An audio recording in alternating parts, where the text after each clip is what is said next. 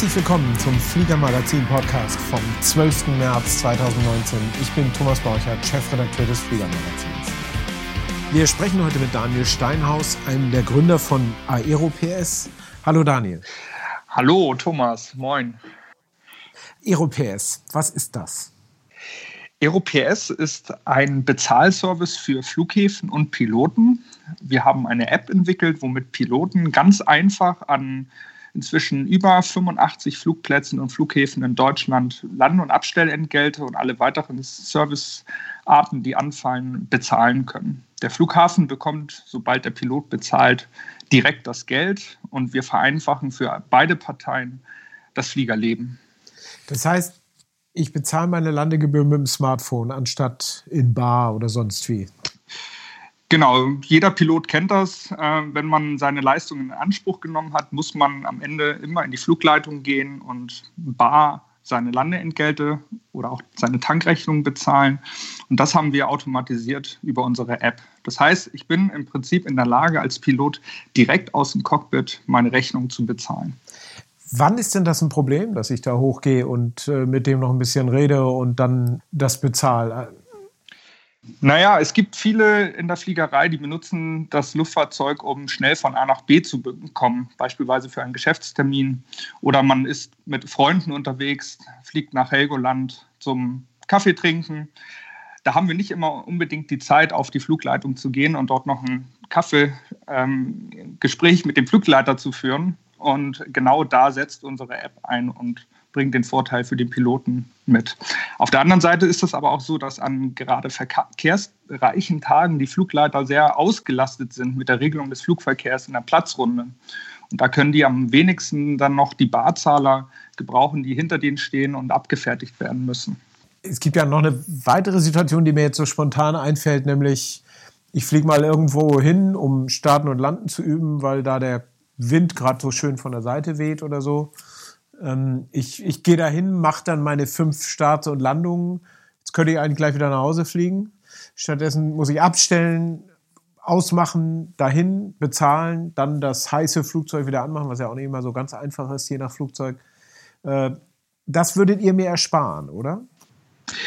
Exakt. Äh, diesen Prozess ersparen wir dem Piloten. Äh, dieser Prozess ist natürlich oftmals so geregelt, dass die Flugschulen ein Rechnungskonto an den Flugplätzen haben. Insofern muss ich als Pilot auch ohne App nicht da reingehen.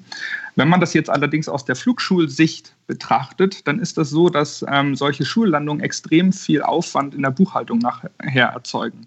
Es ist nämlich so, dass die Flugplätze dann der Flugschule alle Landungen eines Monats in Rechnung stellen. Und der Schatzmeister des Flugvereins der Flugschule muss dann nachher auseinanderdividieren, welche Landung zu welchem Piloten gehörte und dieses dem Piloten wieder in Rechnung stellen. Insofern möchten wir, dass der Leistungsverursacher, also der Flugschüler, direkt die Landegebühren über die App bezahlt. Und er muss dann eben nicht aussteigen, den Motor ausmachen. Er kann das direkt ähm, im Flugzeug machen, bevor er abfliegt.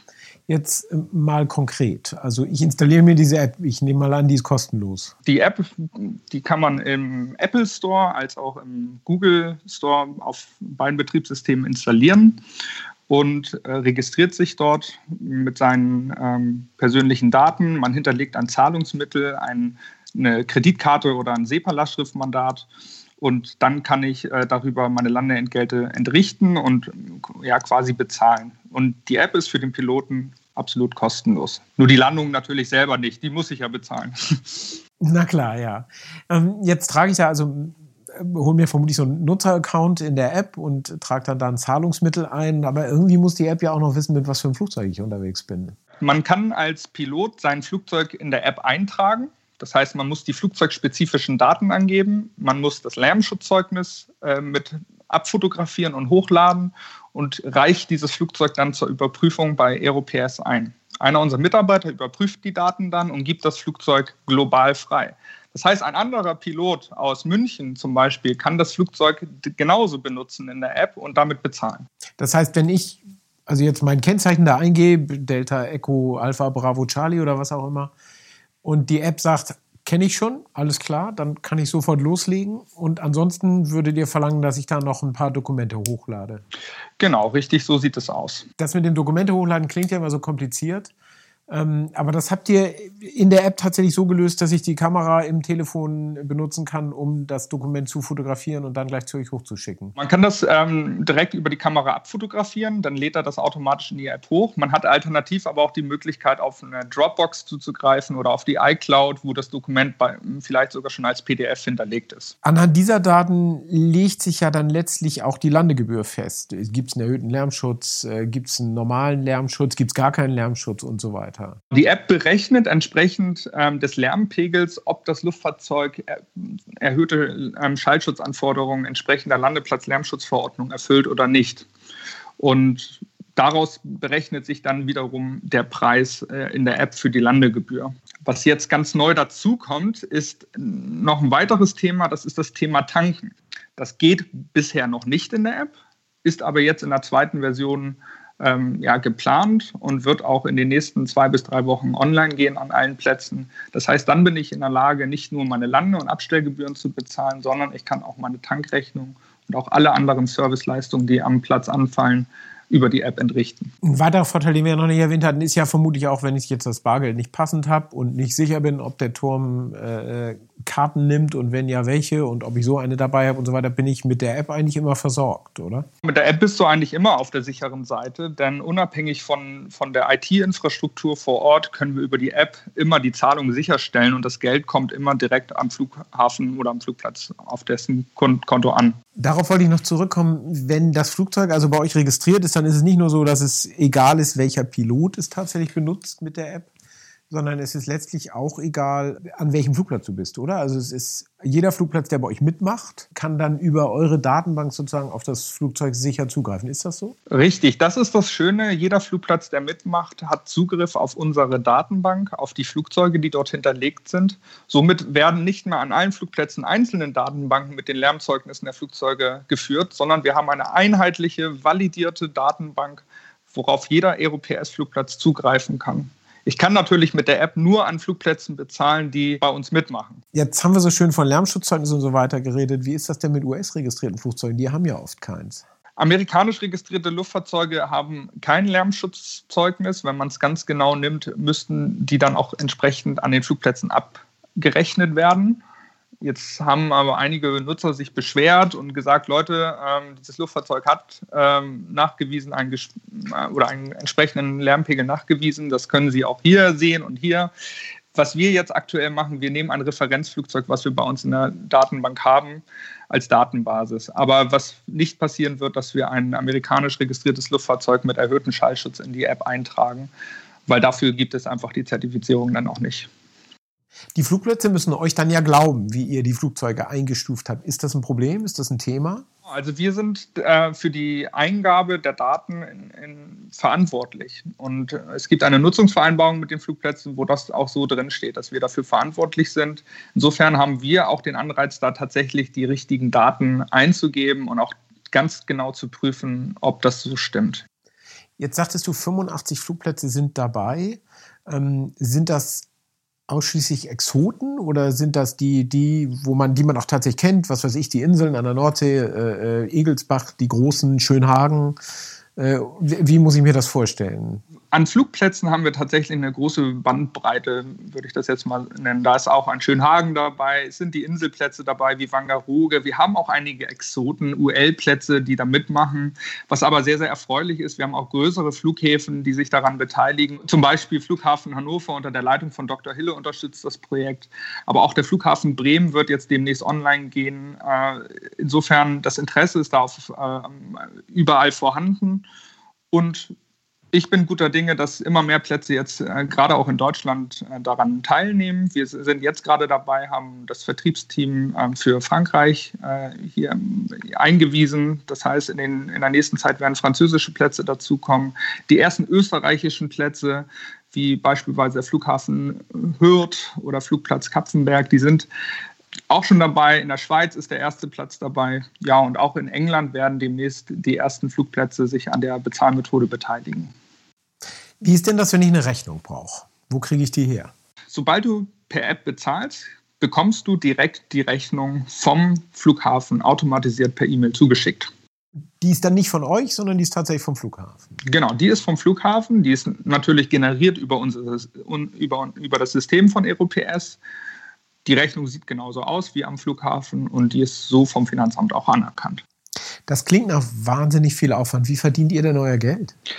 Ja, das ist eine berechtigte Frage. Wir verdienen an jeder Transaktion Geld, die in der Regel vom Flughafen getragen wird. Es ist allerdings so, dass wir jetzt im ersten Jahr die App komplett kostenlos machen. Das heißt, wir als Firma tragen die Transaktionsgebühren, damit die Flughäfen zum einen das System kennenlernen und auf der anderen Seite, dass wir auch äh, dem Nutzer möglichst viele Flugplätze bieten können. Im nächsten Jahr wird es dann so sein, dass die Transaktionsgebühren äh, auf dem ähm, Flughafen geschlagen werden. Wir erleichtern tatsächlich das Leben des Flugplatzes dadurch. Die ganze Rechnungsstellung, der Geldeingang, das ist alles automatisiert.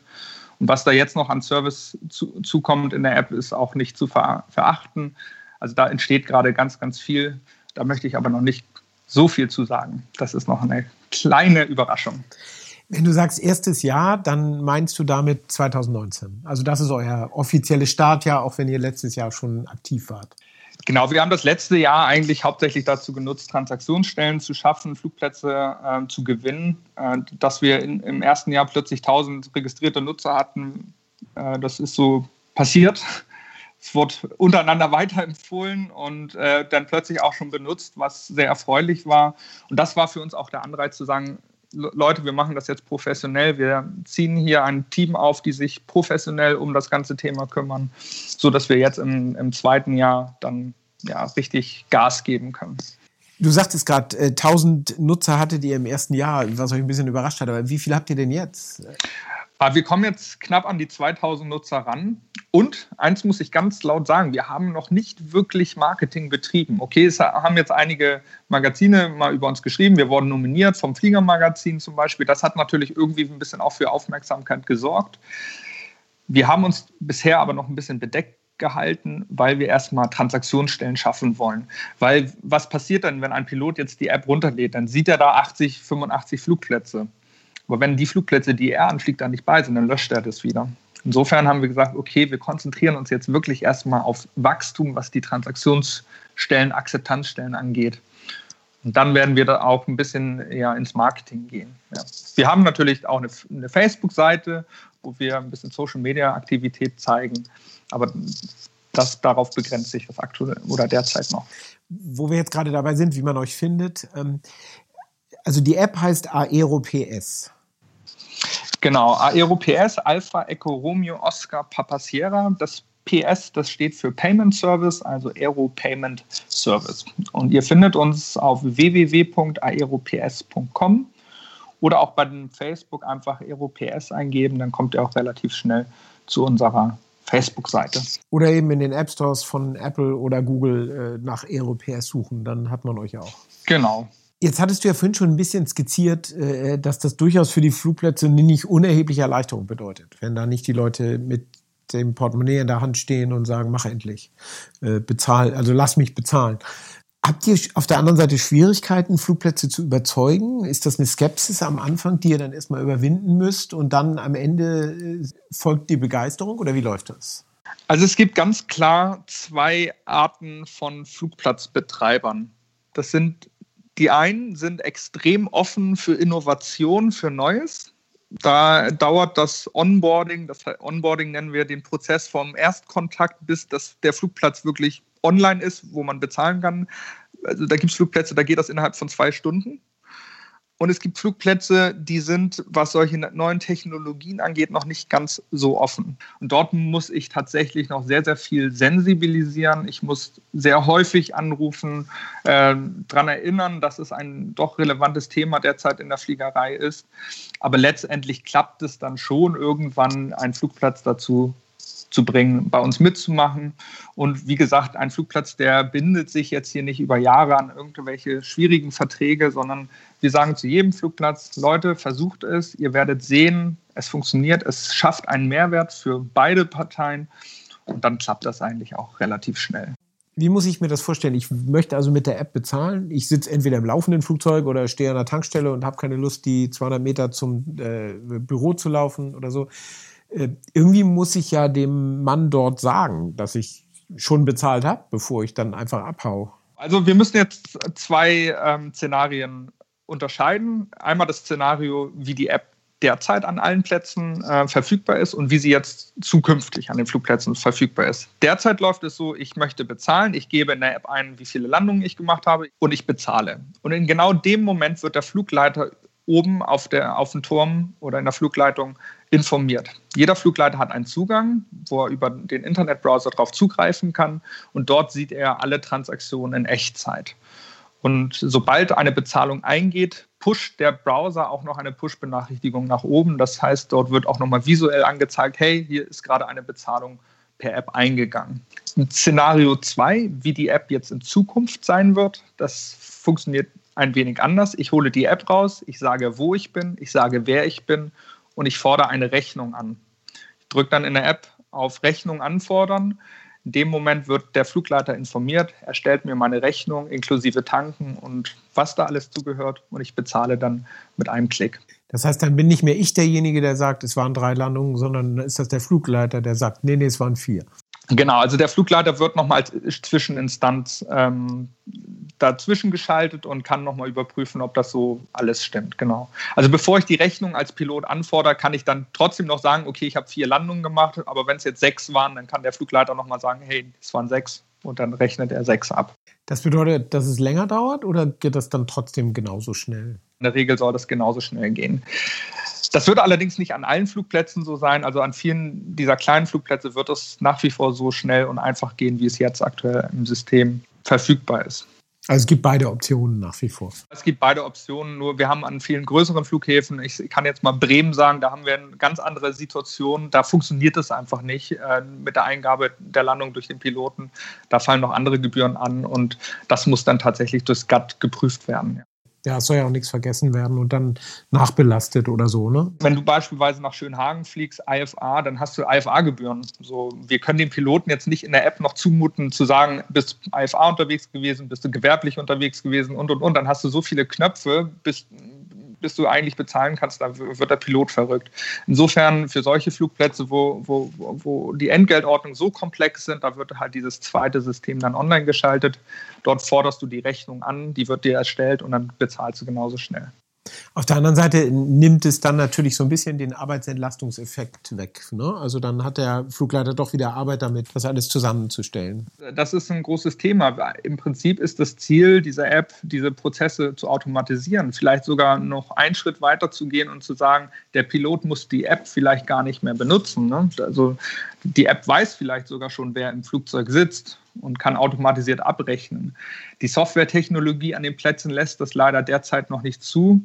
Wir entwickeln uns immer weiter dahin, aber das ist auch noch ein bisschen die Zukunftsmusik. Das ist ein schöner Abschluss. Dani, vielen Dank. Ähm, ich wünsche euch viel Erfolg mit eurer Software. Ich habe sie selber schon benutzt, äh, an einem sehr, sehr kalten Wintertag, wo ich froh war, dass ich das Flugzeug nicht ausschalten musste, sondern einfach so bezahlen und äh, weiterfliegen konnte. Ähm, das hat viel Spaß gemacht. Also vielen Dank und euch viel Erfolg. Ganz herzlichen Dank, dass ich heute hier am Podcast teilnehmen durfte. Ich grüße alle Piloten nach draußen und wünsche eine unfallfreie Saison. Und wir sehen uns hoffentlich beide auf der Aero. Ganz bestimmt. Ihr habt ja, glaube ich, in der Halle A5 den Stand 126 und wir sind wie immer mit der Engine Area in der gleichen Halle A5.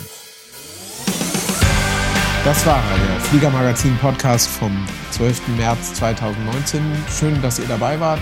Wenn euch das Magazin näher interessiert, findet ihr es unter www.fliegermagazin.de-abo. Bis bald.